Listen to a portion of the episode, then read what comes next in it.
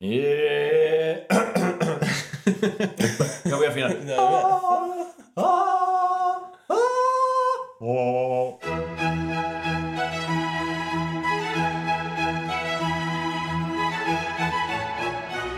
Revolución francesa, eh. Estamos, andamos revolucionados aquí, con las hormonas a tope. Parece primavera y todo. pues nada, eh, si vienes del anterior capítulo, estábamos hablando de, de la, la- la ilustración, estos ilustrados, no, que empezaron con la Revolución Francesa. eh, te recomiendo, si estás viendo este capítulo y no te viste el anterior, vete al anterior, hazme caso, hazme caso a mí, porque yo sé lo que te conviene, Como buen ilustrado. como buen ilustrado. Y estatadista. Deja que te dé un poco de luz, te saque de esa oscuridad en la que andas viviendo. Bueno, yo te recomiendo el anterior capítulo porque hablamos de, de dónde viene esta Revolución Francesa, de ese antiguo régimen, monarquías absolutas, eh, en una Francia que venía de perder las colonias, perder muchísima riqueza, esa, perder esa guerra de los siete años y que la población pues estaba eso, pasando hambre, faltaba pan y la gente se revolucionó. Empezaron a la calle, quemaron contenedores o lo que hubiera de aquella época. No sé, había servicio de basuras públicas. Molaba, ¿eh? Estaba bien. Algo habría que quemar. Cosas que quemar siempre hay. Sí. Quémalo todo. Y nada, esta gente salió a la calle a buscar. Es un porvenir, estaban enfadados. Y, y claro, en la retaguardia, no en la vanguardia, en la retaguardia salieron estos ilustrados, culturetas del momento, a darle un poco forma y cada uno con su aspiración política, que esto lo que decimos, no, Robespierre, por Robespierre, ejemplo. eh, Tocqueville. No, To- Tocqueville es- llega más tarde, ya pasada la revolución, Ah, pero sobre todo eh, Robespierre, eh, Lafayette, Mirabeau, eh, eh, Marat, por ejemplo. toda esa gente. Todo eso. Son gente que más o menos todos nos suenan y que, como tú dices, aprovechando todo el caos que existía en la Francia, de, Luis XVI, de todavía Luis XVI, porque ahí es Sí. donde nos quedamos, todavía está Quedamos vivo, ahí. pues dijeron, voy a ver aquí si mete un poquito de mano y, Claro. y, y le di formita como a mí me gusta. Me gustó mucho la comparación que usamos el anterior podcast, que era compararlo con el 15M. Es una forma muy guay de, de aterrizarlo y de que un español medio como yo, Sí, un cuñado medio, pues que lo entienda. Eh, la Revolución Francesa, pues este momento del 15M, no. Los bancos nos roban, le regalan 60 mil millones de euros a Bankia, hay paro, muchísimo paro, la gente no tiene que comer, no llega a fin de mes, la gente sale a las plazas por espontaneidad, por la propia gente. Al Sí, final no, estaban muy guiados, habría alguna asociación, pero la gente sale a la calle está enfadada desahucios. indignados, desahucios, indignados. Y en segunda instancia, en la segunda parte de ese 15M, llegan unos ilustrados, ¿no? Que eran, pues, los ilustrados que tuvimos aquí eran Pablo Iglesias, ilustrados de low cost. Sí, sí, estaba- bueno, no habías pagado el premio todavía, entonces te comes un Pablo La Iglesias, la versión un free. monedero. Claro. Y estos eran nuestros ilustrados que nos cogieron de la manita a darle un poco forma y unificar esta revolución. Y eso es donde nos quedamos en el anterior podcast. Ujú. Empieza, estalla la revolución francesa, chiqui. Ha estallado ya la Revolución Francesa. Estalla, ¡Pum! ¡pum! Estalló. Ahora sí, oficialmente. ¡ca! Y ahí estamos. El anterior podcast lo dejamos con el aprisionamiento de, de Luis XVI. Recordemos que el pueblo toma Versalles. Bueno, toma Versalles. No el pueblo en sí, toma el palacio de Versalles. Entran, ve al a su monarca gordo, con gota, tímido y demás. Le pierden totalmente el respeto. Claro. Lo cogen y lo encierran. Y A mí ahora- hay algo que me parece curioso, porque ahora hablamos del rey de España, por ejemplo, y todo el mundo tiene una imagen porque hay tele y tal. Pero claro, antes la gente, nace, muchas personas nacen y mueren sin conocer, sin ver nunca Sí. la cara de su rey o de sus políticos o de lo que fuera. Claro, claro, Claro. es- Eso es muy curioso, aunque hay una anécdota muy bonita que cuenta que mm, el rey, un- por supuesto esto es leyenda, ¿eh? no se sabe a ciencia cierta, pero que el rey, cuando Robespierre eh, era joven, el rey fue a visitar su colegio y Robespierre le entregó un dibujo. El Robespierre de niño le entregó un dibujo a Luis XVI y al parecer al rey como que no, no le gustó mucho el dibujo y como que lo tiró por ahí. Y esta mierda. Y se cuenta, claro, esto es todo para darle la, la leyenda a Robespierre de que, claro, que desde ahí, pues ya Robespierre como que le coge un poco de manía. Pero ya digo, esto es todo, todo pongo Ah, coge- pero ah. a colación de lo que dices es bastante gracioso porque sí que es verdad que, claro, muchas veces no conocían al rey, pero o, cuando lo conocían era para mm, mal, ¿sabes? Porque el rey la había liado, por ejemplo, María Antonieta, María Antonieta, la, la, la reina, la esposa de Luis XVI, la llamaba Madame Déficit. ¿Por qué? Porque la tía se gastaba todo en joyas, en vestidos. Era, de hecho, Un sumidero de dinero. Era totalmente. De hecho, es muy gracioso porque la tía, cuando estalla la revolución, tú fíjate qué pensamiento tenían esta gente. cuando estalla la revolución y tal, ve, le pregunta a un asistente, a un ayudante que tiene, ¿y ese humo? ¿Qué, qué está pasando? No, es que los campesinos han salido a quejarse, bueno, no sé cómo se dice, señora en francés, monsieur, Mm, no sí, sé no. cómo se diga. Lady, no, Lady es No, inglés. claro, ladies en inglés. Pues han salido unos campesinos al... Mademoiselle. Mademoiselle, Mademoiselle, pues venga. Han salido unos campesinos a, a, a- quejarse porque están pasando hambre. Y la respuesta de María Antonieta, de María Antonieta es... Bueno, si no tienen pan, que coman brioches. Claro, que como si sale aquí Leticia, ¿eh? Claro. Ah, pues si el pueblo español no tiene pan, pues que coman caviar. Qué flipada la tía. sí, sí, la tía. Y entonces se montó un pueblecito porque... Le, Ella dijo- se montó un pueblo para eso. se, se montó un pequeño pueblecito porque, le, porque dijo, joder, ¿cómo mola esto de ser campesina? Ah. Porque Esto, esto debe estar guapo. Que me recuerda a la gente esta que va a la vendimia y dice, joder, lo que mola ser vendimiador y tal. Mira cómo corta las uvas, claro, 10 minutos, guay, 8 horas no mola, ¿verdad? Enoturismo, ¿no? Guiris que van ahí a, la Ribeira Sacra a cortar. ¡Oh, qué guay! Estoy, estoy vendimiando. Estoy vendimiando, ¿eh? Y para Instagram, pues ese rollito llevaba aquí la amiga. ¡Qué guay! Esto desde el campesino. Vamos a ser campesinos. Entonces, bueno, pues al margen de estas anécdotas que son siempre muy graciosas, porque la, la Revolución Francesa tiene mil millones de anécdotas. Claro. Te, te puedo contar, por ejemplo, o sí, eh, el nombre de la guillotina, ¿de dónde viene? Ah, me suena eso. El nombre de guillotina viene del doctor Guillotín. Sí. eh, que cuando empezó todo esto, empezó la purga, dijo, hombre, pues igual eh, queda un poco inhumano esto de pegarles con el hacha hasta que lo decapites. Entonces el, el guillotín dijo, bueno, para que cree un método que es el de la guillotina, que es más, más humano, entre comillas, y, y más rápido de guillotinar. Claro. Y entonces, ¿qué, qué sucede? Que él no le puso ningún nombre a este aparatejo, lo inventó él, pero no le puso ningún nombre. Y claro, el pueblo le empezó a llamar guillotina. Claro. De- Por su nombre, Guillotín. Cayo Guillotín, guillotina. Y al parecer a él como que no le mola un pelo. que, dijo, ¿pero qué es esto, tío? Pero tío, inventaste la guillotina que te esperas. claro. Y hay una, hay una anécdota muy graciosa que se cuenta que el propio guillotín murió guillotinado. que ya molesto. Qué rocamole. Luego se supo que no, que era otro guillotín. Pero sí que molaba que el propio guillotín hubiera muerto guillotinado, macho.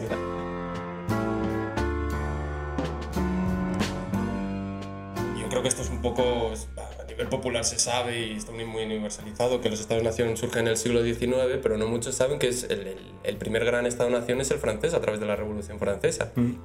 Y es el, digamos, el primer... eh, porque antes sí que existía el concepto, por ejemplo, de nación, pero se entendía como, como una, na- un concepto, tenía un concepto, una concepción geográfica. Te podrías referir a la, a la nación alemana, pero te referías al territorio de Alemania. O la nación hispánica, pero te referías tanto al territorio de España, Pero ¿cuáles son los límites de ese territorio? ¿de cuál? ¿Del español? No, del alemán, por ejemplo. Eh, claro, el alemán es muy complicado porque hasta el siglo XIX no se conformó y entonces eran, tres- eran, 300, eran 300 mini reinos Pero la y nación, luego mini estados. pero la nación es algo más abstracto, porque no hay unos límites. Para eso llega el Estado. Por, por eso hablamos de Estado-nación. Sí, pero por ejemplo, a Lutero escribió un libro que se llamaba A, a los príncipes de la nación alemana.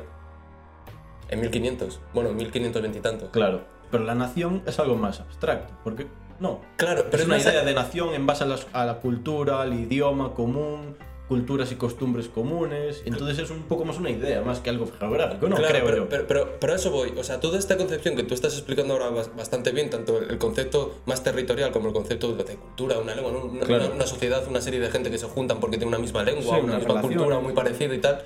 Esto no hace en la Revolución Francesa. Sí. Antes ya te digo, era, era un concepto más geográfico. ¿Vale? Por ejemplo, para que se me entienda mejor lo que, lo que voy a explicar.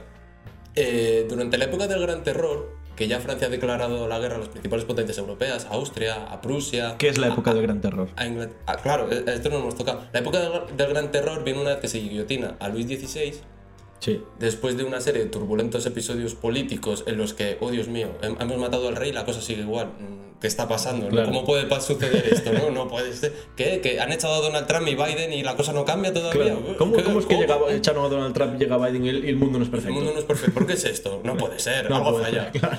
Pues después de unos meses así un poquito turbulentos, eh, los jacobinos se hacen con el poder. Recordemos que los jacobinos son la rama más estatalista de, de, de la Revolución Francesa, pero incluso hoy en día tú a alguien le llamas jacobino y es alguien que defiende a muerte a ultranza el, El el- Estado. el Estado. Sí. Son republicanos. Sí, eh, ent- ent- entonces eh, Robespierre llega al poder. Sí. ¿Qué sucede? Que Robespierre, para dar cierto orden ¿En qué forma llega Robespierre al poder? ¿Como rey? No, no, como un presidente de una república. Como presidente de la Como república. presidente de la república. Se instaura la república, Ya muere, Luis XVI, se, deca- se decapita a Luis XVI, se le guillotina, pero se establece una república. Una Sí. república como la que pueden tener ahora mismo los franceses actualmente, Sí, con sí. Robespierre como jefe al mando de todo, absolutamente. Sí, Entonces, ¿qué sucede? Que Robespierre tiene un plan para darle paz porque ya se había iniciado eh, una guerra civil dentro de Francia. Hasta ahora todo el mundo está a favor de la revolución. Sí, y matan al rey y empieza una guerra civil. Empieza una pequeña guerra civil por lo que hablábamos antes de los diferentes partidos, que unos quieren son monárquicos, otros republicanos, otros son más conservadores, otros menos conservadores. Entonces empiezan a dar de hostias y esto conlleva una guerra civil. Y los dos bandos más icónicos de esa, de, de esa guerra civil son los jacobinos y los Y girondinos. los girondinos. Los, los girondinos son más, más conservadores, Quieren una monarquía. que, que querían una monarquía o una república, pero no, no al estilo como lo querían los jacobinos. Claro. Es decir, querían algo descentralizado. Claro. Tampoco descentralizado al máximo, cuidado, no es que fueran de liberales, ni mucho menos lo que podemos Sí, entender hoy o sí, sí. anarcocapitalistas, no, no. Pero sí algo más descentralizado como lo que existía anteriormente. Respetar los poderes territoriales de cada sitio. Exacto, los pequeños territoriales de cada sitio, exacto. Y sin embargo, los jacobinos no lo que querían, jacobinos lo que querían centralización del Estado. Absoluta. El, el gobierno y nada de pequeños poderes en Nada, cada... Nada de bretones y eso nada. Nada, nada, Francia absolutamente. una, De- de hecho, una única y libre. Una única libre, exacto. libre. exacto. De hecho, es muy gracioso cuando eh, comienza la revolución, como por ejemplo, eh, se eliminan. eh, Vaya, vaya con los jacobinos. sí, sí, los, los jacobinos. Se eliminan, por ejemplo, los jueces señoriales. O sea, lo que hoy nos parece, por ejemplo, esto, esto es una, una idea para que se me entienda. Lo que nos parece un, un claro ejemplo de progreso, que es que existan eh, eh, jueces arbitrarios que se encarguen de pequeñas disputas entre, yo qué sé, vecinos, yo qué sé, o entre... el Marco da Leira. Claro, el propio Estado y tal, que, que al final entra un árbitro y lo soluciona rápidamente y nos parece un Sí. progreso, Sí, ¿no? sí, Pues esto, por ejemplo, la revolución se lo carga. Sí. Porque la idea es todo el rato centralismo. Claro, Lo que todo pase por París. Y luego lo que explicabas antes, por ejemplo, de las medidas territoriales, que antes lo hemos hablado afuera de micrófono, lo de establecer cortes con, con, ¿cómo se Escuadra y con escuadra y el país esto un cuadrado. el país también lo establecen, ¿eh? porque todo el rato es, según al funcionario de turno, como le dé aquella noche, pues hoy el pobrecito este que antes era independiente, pues ahora pertenece a esta provincia y ahora todo junto. Claro. Eso pasa, por ejemplo, aquí en Eso España. se, se rompen, claro. Se rompen las, las inercias naturales de un sitio que tú comercias mucho con. Por ejemplo, imagina que vives en un pueblo que raya con Portugal, como igual tienes más relación con el pueblo que el portugués que con Madrid. Claro. Madrid no, un madrileño no lo viste en tu vida, pero aquellos portugueses de allí sí. Y esto, pues cortan por lo sano aquí y es un poco. Y ya está. Fue un poco lo que pasó, por ejemplo, con Isabel II y todos los temas de las comunidades y las provincias. Que, por Sí. ejemplo, es- antes existía la provincia de Tierra de Toro. Sí. Y, lo- y- y separado de ella, la de Zamora. Bueno, Sí. pues con Isabel II hay un funcionario y ahora dice que Toro pertenece a Zamora. por el poder del funcionario. y ya está. Pues en Francia fue lo que hicieron. Entonces todo el rato es centralismo y todo el rato es más funciones al Estado. Claro. Más funciones. Lo que antes lo hacían pequeñitos, pequeños grupitos y Claro. instrumentos, ahora todo el Estado. Hay que tener claro que el poder cuanto más concentrado, más peligroso, más se corrompe. El poder cuanto más disperso, mejor. Exacto. Entonces, al hilo de lo que hablábamos del tema de las fronteras, el concepto de nación como ter- eh, territorial, geográfico y demás, Sí. en Francia lo que tiene una cosa muy clara Robespierre es que él lanza, aparte de controlar eh, cuando llega al poder para poner paz a ese país internamente, eh, tiene muy claro que para hacerlo es la única vía que queda es el miedo, aplicar el miedo absoluto. Sí. Absoluto, pero sin cortarse un pelo. O sea, esto no es un rollo de meteros todos en casa aunque sea inconstitucional. No, esto es un rollo de o acatas la consti- constitución o te guillotino, tío. Claro. O sea, ahí llega fulanito, me sé de la FUA. No es que mira, es que yo tengo una familia que llevan aquí 200 años viviendo, mi abuelo, mi bisabuelo, mi tatarabuelo, tal, no sé qué. ¿Usted cata la constitución, me sé de la FUA? No, a la guillotina. que llega el cura, no, mira, es que yo llevo predicando aquí no sé cuántos años. Ah, bueno, pues usted, señor cura, como no cata la constitución, deje el tal y vayas a casa. No, a la guillotina. O sea, no ve la luz. a la guillotina. Es como funcionó. Y él lo, lo tenía muy claro. A nivel interno lo que, lo que hizo fue eso, miedo y represalia, absolutamente. Porque no Claro. solo guillotinaba al que no cataba la Constitución, es que guillotinaba también a los familiares. Es que en- durante la época del Gran Terror, Robespierre guillotina a 40.000 personas en 10 meses que están en el poder. Y esto no es que yo me chupe el dedo y diga 40.000 personas. No, no, es que está documentado. Es Sí, que sí. por- es Claro, que- que, es así, no es una leyenda como hablamos. no, no, no es una leyenda, es que está documentado. O sea, es que eh, la gente puede buscar nombres y apellidos.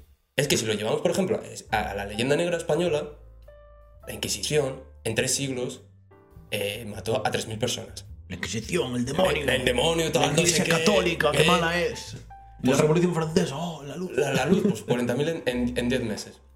Carayo. Claro, eso dentro de España, o sea, perdón, dentro de España, dentro de Francia. Y fuera, lo que tenía muy claro Robespierre era establecer fronteras naturales con Francia.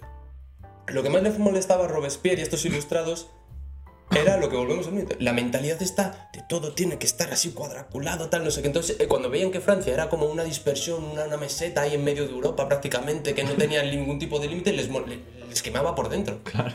Claro, es muy fácil, hay que tener una cosa muy clara, es muy fácil poner los límites a España, que es una península, Inglaterra, Claro. que es una isla, Claro. o, Italia. Pero claro, Francia, ¿dónde pones los límites? Claro, Luxemburgo. O Lu- claro, no lo sabes. Bélgica, imagínate, Países Suiza, Bajos, o. Suiza, toda esta gente. Pues no- es muy difícil. No hay fronteras tan naturales como un istmo. Es un istmo, España, cortas por ahí. Y sin embargo está Portugal, que joder, yo digo, Península Ibérica unificada de una vez, ya, no. mensaje. Alegato político. Alegato político. Portugal y España una grande y libre. Y Gibraltar español. Gibraltar español. Y Ceuta y Melilla, va A Marruecos. tomar, a tomar por, a tomar por culo. Pues bien, Robespierre lo que quería era eso, establecer unas fronteras naturales con... eh, de- que Francia tuviera unas fronteras naturales. Entonces él las establece, por ejemplo, en el Rin, al oeste, en Italia al sur, a Sí. los, sur- los Urales, más en el norte y demás. Sí, bueno, tienen los, los, los Alpes. Claro, los Alpes en Italia, Los Alpes, los Pirineos, el río Rin. el bueno, Rin que queda una- más al oeste. hay unas fronteras naturales, más o menos. Más o menos, pero Sí. el, el, claro que sucedía que todos estos eh, territorios, esto- que, donde él había limitado con Escuadra y Cartabón, Sí. Claro, estaban ocupados. Igual están ocupados por parte de los Países Bajos, o por parte Claro. del- de la nación alemana, o por Prusia, o por los Claro. italianos, Sí, que sí. acaban de nacer. Entonces, claro, él los tomaba como usurpadores. Que esos, por la ley natural de Dios, había puesto esas, eh, Claro. esos límites naturales para Francia. Y el resto eran usurpadores. Y es muy gracioso esto, porque dos- casi 200 años, bueno, ciento y pico años después, Hitler va a pensar lo mismo con Alemania. Claro. Hitler pensó que los Urales eran el límite natural de, de- de- de su Alemania y que todo el que lo ocupara ahí estuviera allí, que no, que no, que para afuera, usurpadores, Aquí para fuera, polacos, fuera. para afuera, y así se los cargó. Ah, Claro, bueno. Alemania tenía que tener sus límites. Entonces ahí hago la concordancia con esto. Bueno, bueno, sí, la Revolución Francesa y nazis. Sí. Pero es que tienen muchas cosas en común, No, más sí, de sí las que- que creemos. Sí que las tienen.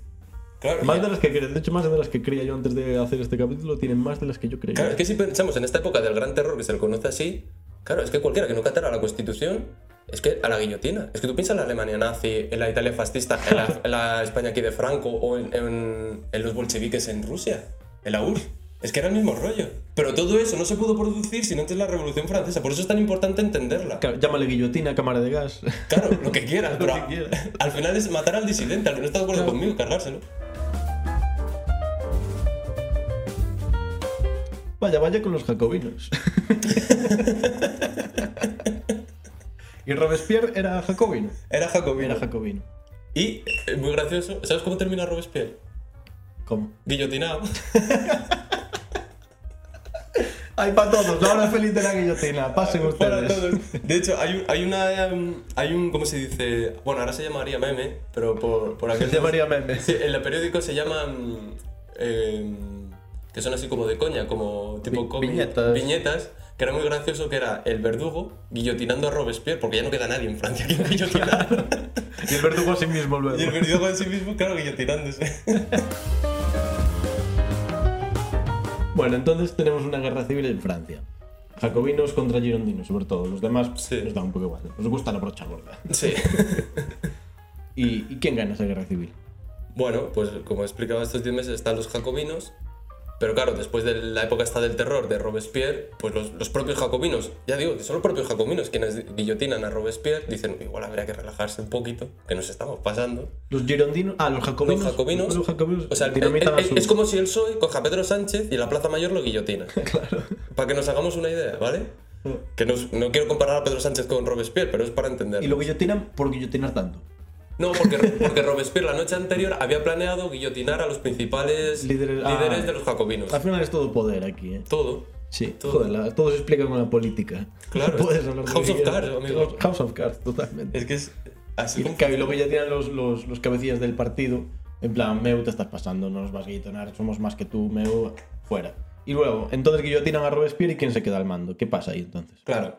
Entonces, otra vez un pequeño... por- Ah, por cierto, una última cosa del tema del gran terror que me parece bastante interesante y, a- y también para El interpretar... gran a- terror es toda esta etapa Toda esta época, contando 10 de meses de guillotinazo a quien no acate la constitución Exacto. nueva de la Francia revolucionaria. Eh, como he explicado, Robespierre eh, tiene muy claro que para poner paz interna en Francia tiene que aplicar el terror.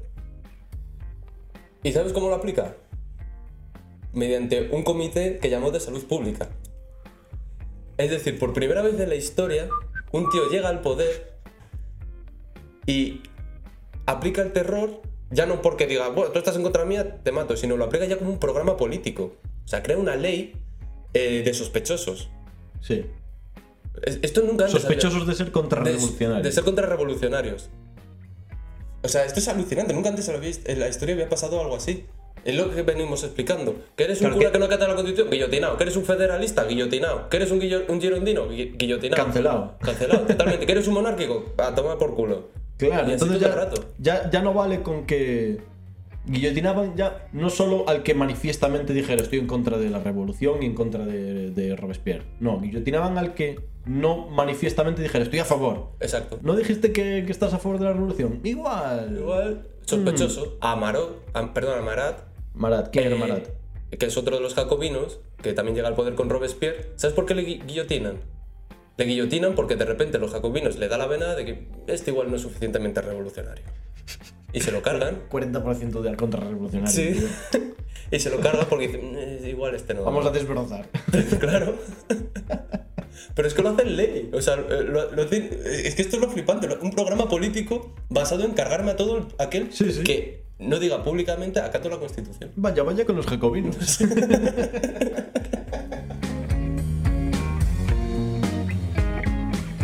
Eh, bueno, pues tenemos esto. Entonces guillotinan a Robespierre, ¿no? Sí.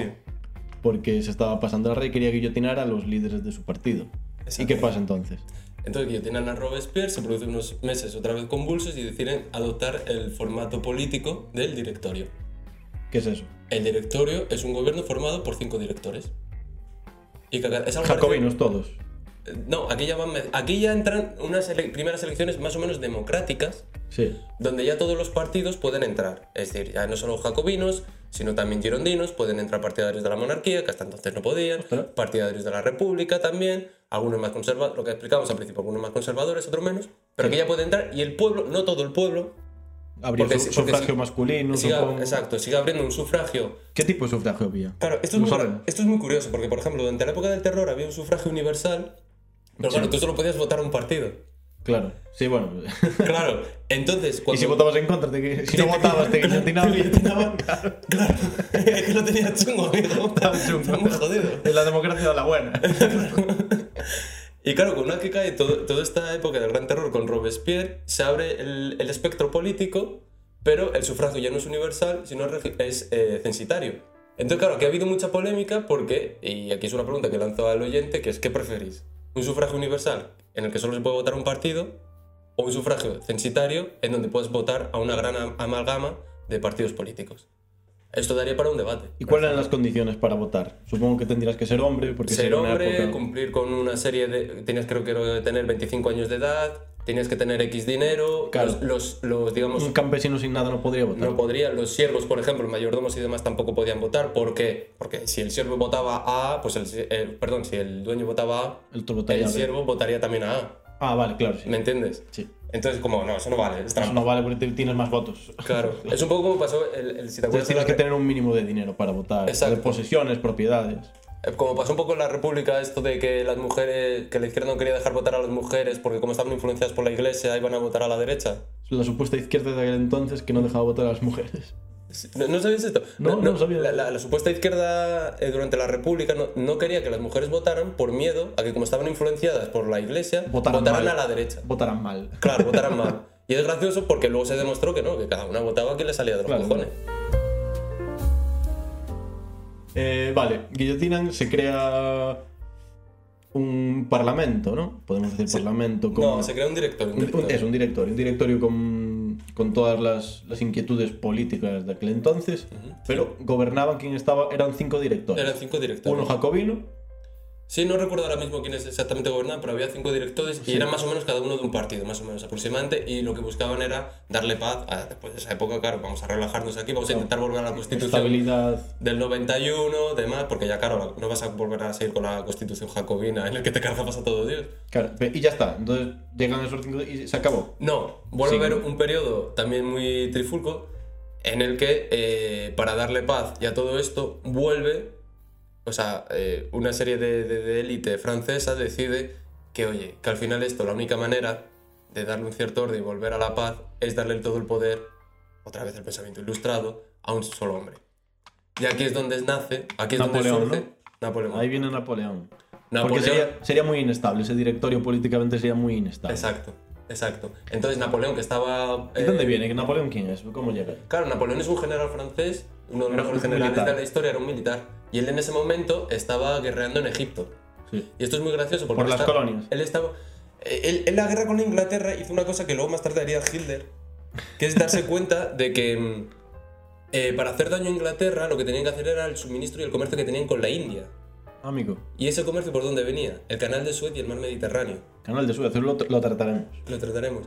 Entonces, claro, lo que hizo fue Napoleón, como sabía que no podía invadir Inglaterra, para hacerles daño económicamente se fue hasta Egipto, invadió Egipto y cortó la vía de suministro de Inglaterra con la India. Claro, en aquel momento estaba el Imperio Británico en alza. Y además estaba ya con la revolución industrial Sí. y todo el rollo. Entonces entraba un mogollón de, de materias primas y demás. Entraba un mogollón de dinero. Claro. Y Napoleón se, se dio cuenta de eso y fue hasta allí. ¿Qué sucede? Que él fracasa en Egipto, deja a su mano derecha en Egipto comiéndose el marrón, porque su hermano de repente le No llama y le dice, hey Napo, que mira que se está liando en Francia, vente que igual es tu oportunidad para alcanzar el poder. Claro. Y el tío deja a Egipto a, la- a su mano derecha con todo el marronaco rodeado de ingleses, con la, con la flota inglesa, y se pira a Francia Qué cabrón. y entra ahí con sus dos cojones y... Claro, y lo llamaron los, los del directorio, esto lo llamaron. Lo- sí, de hecho hay una anécdota muy, muy, muy curiosa que uno de los directores se lo ofreció antes a un general. Y el general no se lo... No quiso. esto no va conmigo. Paso, paso. Y cuando se enteran que Napoleón desembarca en Francia, el general le dice al del directorio, ahí tienes a tu hombre. Hostia. Y así es como Napoleón, bueno, pasa una serie de movidas, el tío Sí. da un pequeño golpe de estado entre comillas y tal, pero así es como él llega al poder. Y luego unos años más tarde se autoproclama emperador y empiezan las guerras napoleónicas. Llega al poder como presidente de ese director. Presidente, en teoría, de. No, no, se carga a todos y llego yo y aglutino todo el poder. Ah, vale. Llega allí, claro, se dio cuenta de que era De que estos son unos inútiles y- oportunidad y llega y instaura. Y llegamos a la época del imperialismo. Claro, aquí hay que darnos cuenta que Napoleón alcanza ese poder porque, claro, el general quizá en ese momento ha conseguido grandes victorias para Francia, se ha aclamado por el pueblo, el César de la época, para que Claro. me entiendan. Entonces, claro, llega ahí con todo el poder, el pueblo, tengo todo el pueblo detrás a ver quién me tose. No, y además no- tengo a todo, a todo el ejército francés también porque soy la hostia porque he conseguido un, un montón de victorias para, para la revolución. No para Francia, para la revolución. Él era revolucionario manifiesto. Claro, hay que entender que, que la revolución lo que pretende es universalizarse. Esto le pasa un poco también como pasó en su día Claro. con los bolcheviques, con la revolución roja. Vamos a llevarla a todo el mundo. ¿Por qué? Porque lo nuestro es lo correcto y lo vuestro no. Entonces va- vamos a salvaros de ese infierno. claro, llega el punto de la revolución en que llega el emperador, el, el, eso, el emperador, y dicen, vale, esto es la hostia, la revolución aquí nos estamos haciendo unas pajas mentales que flipas, esto es la leche, el rollo de racionalizarlo todo, se acabó el absolutismo y llega la razón y la luz. Y claro, somos tan altruistas, somos tan altruistas que vamos a llevar esta luz a todo el mundo que está todo oscuro. Vamos a, a llevar allí la- nu- nuestros candiles y a alumbrarlos. Claro. Y llega la época imperialista de Francia, de la Revolución Francesa, que aún estamos dentro de los márgenes, ¿no? O sea, todavía estamos dentro de la revolución. Estamos O sea, dentro de la eh, eh, revolución. la mayoría de historiadores ponen aquí como el punto final la revolución. Hay otros que lo alargan un poquito Mm, el más. punto final de pero- la revolución lo ponen cuando llega Napoleón al poder. Sí, sí, sí. Y llega la época imperial de vamos a extender esta revolución al mundo. Por, y de hecho llegaron aquí a España, ¿no? Claro. Y conquistaron muchísimo territorio europeo. Claro, de hecho hay que tener en cuenta que por Napoleón, allá donde, donde iba, invadía, les escribía una constitución. Esto es así. O sea, el tío llegó a Italia, invadió Italia, una constitución para ti. Llegó, a España, invadió España y, y- y- escribió una constitución. De hecho, en el imaginario popular se piensa que la primera constitución es la de 1812 y no, la de Cádiz y no. Antes hay un estatuto de Bayona, que es cuando Napoleón invade España, establece una constitución, escribe una constitución con los valores de la revolución y donde dice que su hermano José va a ser el rey de, de España. Y esa es la primera eh, constitución española. José Bonaparte. Estamos hablando en 1808 o 1809. Ya, llega, ya entramos en el siglo XIX. Claro, ya hemos ¿Napoleón llega al poder en qué año? Napoleón llega en 1798, si no me equivoco. Sí, casi ya siglo el, tío ya- el tío lleva ya 10 años de- dando por culo por Europa. Claro. El tío pierde en Waterloo, 1815, pero aún así sigue vivo, vuelve una intentona más y hasta 1830 no muere. Ostras. Y, y bueno, entonces hasta El tío, el tío, no olvidemos que intentó invadir Rusia. O sea, se pasó, se pasó un se Fue- pasó- al final todo esto, que fue, es que al final es parecido a la Alemania nazi. Es que por eso te digo que hay muchas similitudes. entonces, la luz es la raza aria, Sí, ¿eh? ¿no? Para los alemanes. Vamos a extender esto a todo el mundo. Claro. Que no sea ario, la cámara de gas. Claro. Y claro, entonces, eh, volviendo al, al Estado-Nación. Sí. Acabamos con la Revolución Francesa al final. Llegó Napoleón al poder. Empiezan las guerras napoleónicas, son Las guerras aproximadamente... napoleónicas. ¿Cuántos años? Sí, 16, 17 años de guerras napoleónicas. Napoleón, Francia contra todo el mundo. Al principio vence, ya te digo, llega hasta. Vence, Vence a Prusia, vence a Austria, llega hasta Rusia. Intenta invadirla, obviamente no lo consigue. Las la- los aliados, entre comillas, se unen y lo vencen en la batalla de Waterloo, la famosa batalla de Waterloo. Y ahí acaba ese conato de revolución. O sea, Napoleón es la última gran figura de la revolución. Porque luego ya llega, y esto es lo gracioso también de la revolución, que empieza con una monarquía absoluta, se termina Napoleón, y que llega una monarquía absoluta. ¡Bien! ha servido para algo esto, joder. O sea, después de 40 años dando por culo, acaban como empezaron, tío. Es que es una mentira. Vaya mentira. Y se tiran 30, 30 40, y tan- 30 y tantos, 40, Joder. hasta 1876, con Napoleón III, que es nieto de del primer Napoleón, de Napoleón Bonaparte, que Prusia lo vence. Porque también otro flipado, en 1876 se pone a guerrear, en Francia echa polvo y se pone a guerrear con Prusia, que estaba en ese momento subiendo para arriba. Claro, y, Y, y Prusia hace pum pum pum. de hecho, el emperador de Prusia, Federico, se proclama emperador en Versalles. O sea, esto es como si el Barça, ¿sabes? Gana la final de la Champions en el Bernabéu y la celebra en los vestuarios del Madrid. Claro. Pero me entiendas.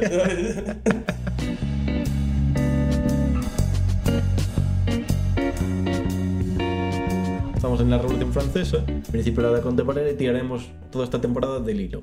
El hilo histórico, como recogiendo cable, ¿no? Hasta llegar ahora. Exacto. Hasta llegar ahora y luego ir para adelante. En plan, ya tiramos hilo para adelante, ya es un hilo más.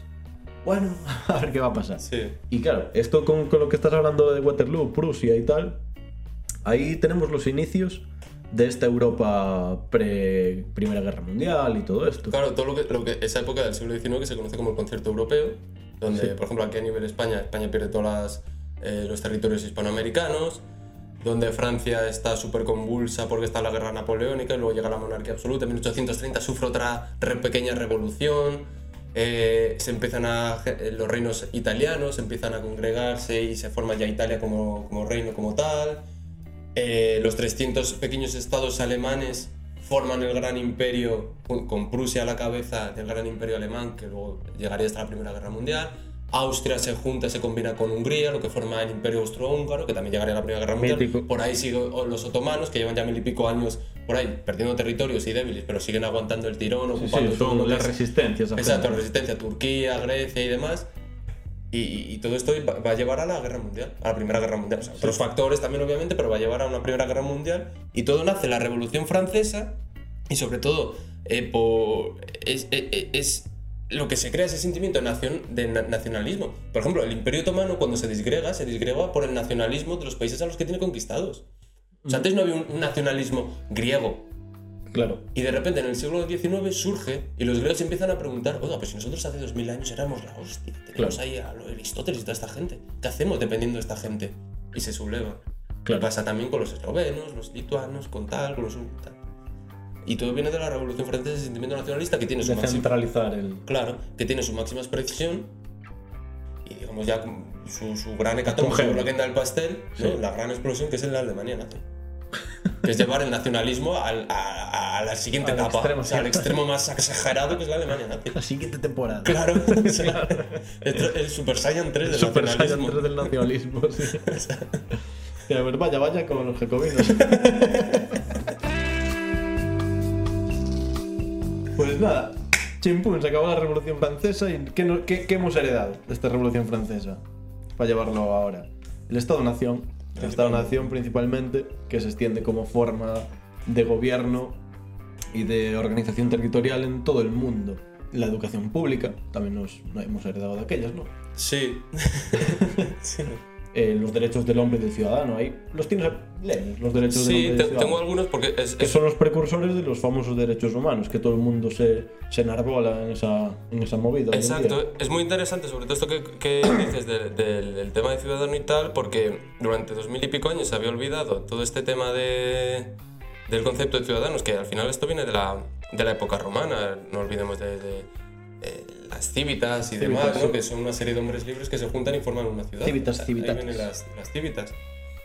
Entonces, eh, es verdad que los derechos del hombre y el ciudadano lo que aportan es una, no, permitieron luego más adelante, un siglo y pico después, más adelante, todo esto de los derechos humanos.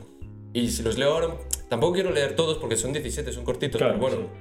Eh, más o para, para- para hacernos más o menos una idea, Una idea. Es, es un tipo de constitución, una serie de artículos que todos firmaríamos hoy en día. O sea, ya no los contemporáneos que lo hicieron, aunque luego fue papel mojado para ellos, sino que hoy en día los, los firmaríamos. Por ejemplo, el primer artículo. Los hombres nacen y permanecen libres e iguales en derechos. Las distinciones sociales solo pueden fundarse en la utilidad común. ¿Quién no firma esto? Que todos nacemos libres y Claro. pues cualquiera lo firme. Artículo 2. La finalidad de toda asociación política es la conservación de los derechos naturales imprescindibles del hombre. Esos derechos son la libertad, la propiedad, la seguridad y la resistencia a la opresión. Pues firmas debajo. Sí, sí, claro. La libertad consiste en poder hacer todo aquello que no cause perju- perjuicio a los demás. El ejercicio de los derechos naturales de cada hombre no tiene otros límites que los que garantizan a los demás miembros de la sociedad el disfrute de los mismos derechos. Estos límites solo pueden ser determinados por la ley. La ley solo puede prohibir las acciones que son perjudiciales a la sociedad. Lo que no está prohibido por la ley no puede ser impedido. Nadie puede verse obligado a aquello que la ley no ordena. El imperio de la ley. Ahí está. El Ningún hombre puede ser acusado, arrestado y mantenido en confinamiento, excepto en los casos determinados por la ley y de acuerdo con las formas por esta prescrita, pre- eh, perdón, prescritas. Todo aquel que promueva, solicite, ejecute o haga que sean ejecutadas órdenes arbitrarias de- debe ser castigado, y todo ciudadano requerido o aprendido por virtud de la ley debe obedecer inmediatamente y se hace culpable y se ofrece resistencia. Mucha ley veo en esos derechos. Sí, pero al final son derechos, por ejemplo, en este artículo 7 lo que vemos es eh, eh, lo, lo que ahora entendemos como ¿no? lo que no sé, que no eh, todo el mundo es inocente hasta que no se demuestre lo contrario. Claro. Es decir, que nadie puede ser arrestado porque sí, porque Sí. de manera arbitraria, porque a cada uno le da la gana. Claro. O sea, al final la Revolución Francesa nos deja algunas cosas buenas. Por ejemplo, el artículo 9 es lo que dice, todo hombre es considerado inocente hasta que haya sido declarado convicto. Si se estima que su arresto es indispensable, cualquier rigor mayor del indispensable para asegurar su persona ha de ser severamente reprimido por la ley. Ningún hombre debe ser molestado por razón de sus opiniones, ni aun por sus ideas religiosas, siempre que al, mani- al manifestarlas no se acusen trastornos del orden público establecido por la ley. Aquí tenemos el principio de, de libertad religiosa y de opinión Sí. que tenemos hoy en día. Son el precursor de los derechos humanos. Totalmente. Sí. Lo que pasa es que se la pasaron, pues es un papel mojado, se la pasaron por, por los cojones. Pero la- la- la- en principio era todo bueno. Es que ya digo, cualquiera que se las lea, la puede buscar en Google, las encuentra enseguida. Es que las firmas de por debajo, o sea, dices, yo quiero construir un nuevo- una, una nueva sociedad, tal, lo construyo sobre esto. Claro. Y eso fue cosa de los ilustrados. De estos intelectuales de la época. Bueno, fue cosa. De- esto se aprueba, supongo, cuando estaba Robespierre o... No, esto es, esto, Posterior. esto es de 1791. Aquí el rey todavía estaba, estaba en las Estaba- Tullerías, estaba sí. preso, pero eh, se aprueba ya esta primer conato de constitución. Porque el rey supongo que en, en ese momento intentaría... Exacto. El ley no lo aprobaba. ¿Qué pasa? Que cuando lo toman preso, porque luego... Claro, cuando se ve con el agua al cuello intenta él dice, claro, él dice, bueno, pues, pues habrá que firmarlo. No, no le va a servir de No nada porque, queda porque acaba, acaba guillotinado. Claro. Pero él cuando tal, pues dice, bueno, pues lo tengo que firmar. Claro, y Porque quiero salvar mi da vida. el brazo a torcer y tal. Exacto. Qué guay, qué interesante, la verdad. Eh, muy guay. y... ¿Qué iba a decir? Yo iba a decir yo algo ahora. Ah, hay una idea también que se dice mucho por ahí a raíz de esto del Estado que la Revolución Francesa tiene mucho que ver con el comunismo, ¿no? Por este rollo de en- enaltecer al Estado para la educación pública, ¿no? Que al la educación pública, el mayor poder, el, controlar la conciencia, más que otra cosa, más que tener que ser presidente es controlar la conciencia de los seres humanos y la educación pública es una gran herramienta para ello. Entonces, bueno, ese- esa contrapartida, ¿no? Darle un poco un palo Claro. a la educación pública puede ser eso. Pero la Revolución Francesa, ¿qué decía de la propiedad privada? Claro, aquí, aquí es, muy, es muy curioso. de- eh, vamos a ir un poquito por partes para explicarlo bien. Eh, lo que hay que tener en cuenta todo esto que hablas de la educación pública o cualquier tipo de, de- de- instrumento de sistema público, eh, que es verdad que pueden hacer aquí, al final venimos repetir la idea que venimos diciendo en estos dos últimos programas, que al final la idea de esta gente era que el Estado controlara absolutamente todo. Y es el gran pecado de esta gente y el gran regalo envenenado que, no- envenenado que nos dejan estos ilustrados, Sí. que es el Estado te va a decir cómo debes vestir, cómo debes, qué debes comer, cómo debes hablar. Con la Revolución Francesa se... Esto ahora que vemos, ¿no? A los hombres de negocios y tal con su traje.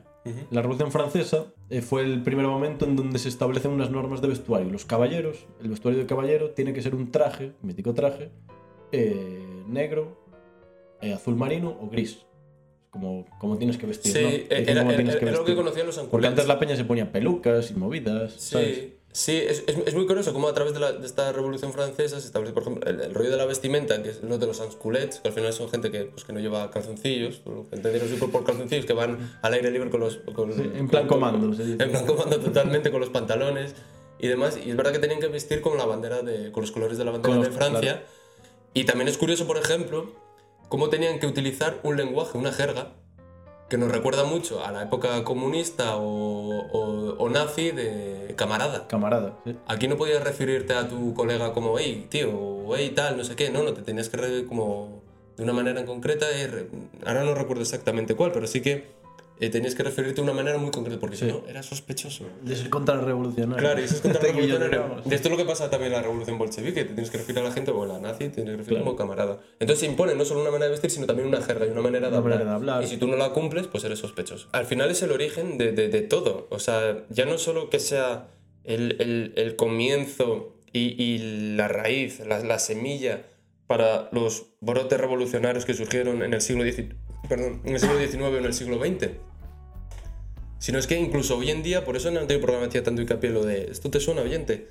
Porque estudiándola te das cuenta de cómo hoy en día parece como que estamos volviendo atrás y volviendo a una serie de, pérdida de valores que no pueden no estar mal.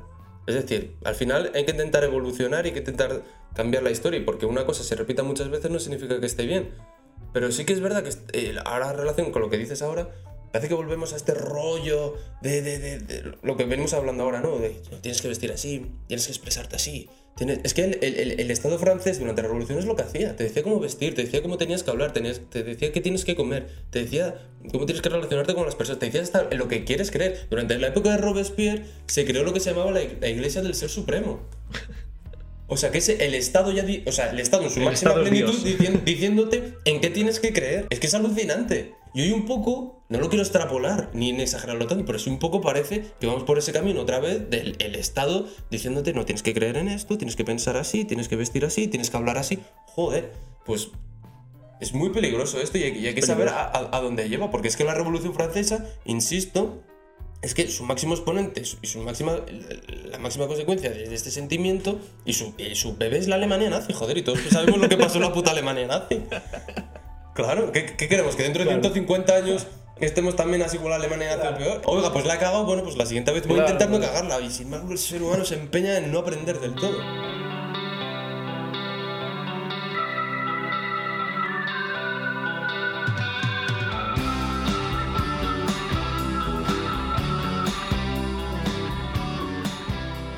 Es decir, no sé qué necesidad hay por parte eh, de, de los estados.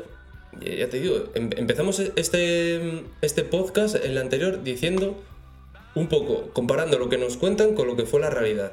No, ¿qué necesidad hay de esconder? Claro. La realidad, si esto fue así. Somos todos sí, adultos ya. Claro, Podemos si esto- ver lo, lo negativo. Exacto, si esto fue así, ¿por qué no me lo escondes y me lo intentas embellecer y vender de alguna manera? Que ya digo, el Estado francés en esto ha tenido muchísimo que ver. Claro. Porque ha hecho una mezcolanza de símbolos para, no sé, para mostrar un icono positivo de la revolución que realmente no lo es. Es que vuelvo a repetir, es que durante la revolución se guillotinaron a 40.000 personas en 10 meses. Esto no puede ser positivo. No puede ser positivo. Y tenemos la contrapartida de- del ejemplo, de, que yo no quiero quedar aquí como el máximo eh, españolista y defensor de España, pero por favor, que es que en tres siglos se mataron a 3.000 personas de, hereje- herejía, por favor.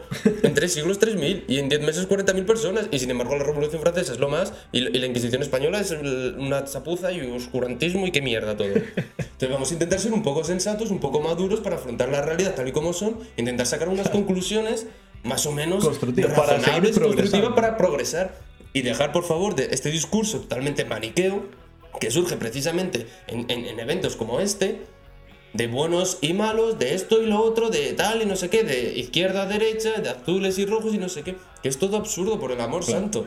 O sea, vamos a madurar y a crecer de una maldita vez.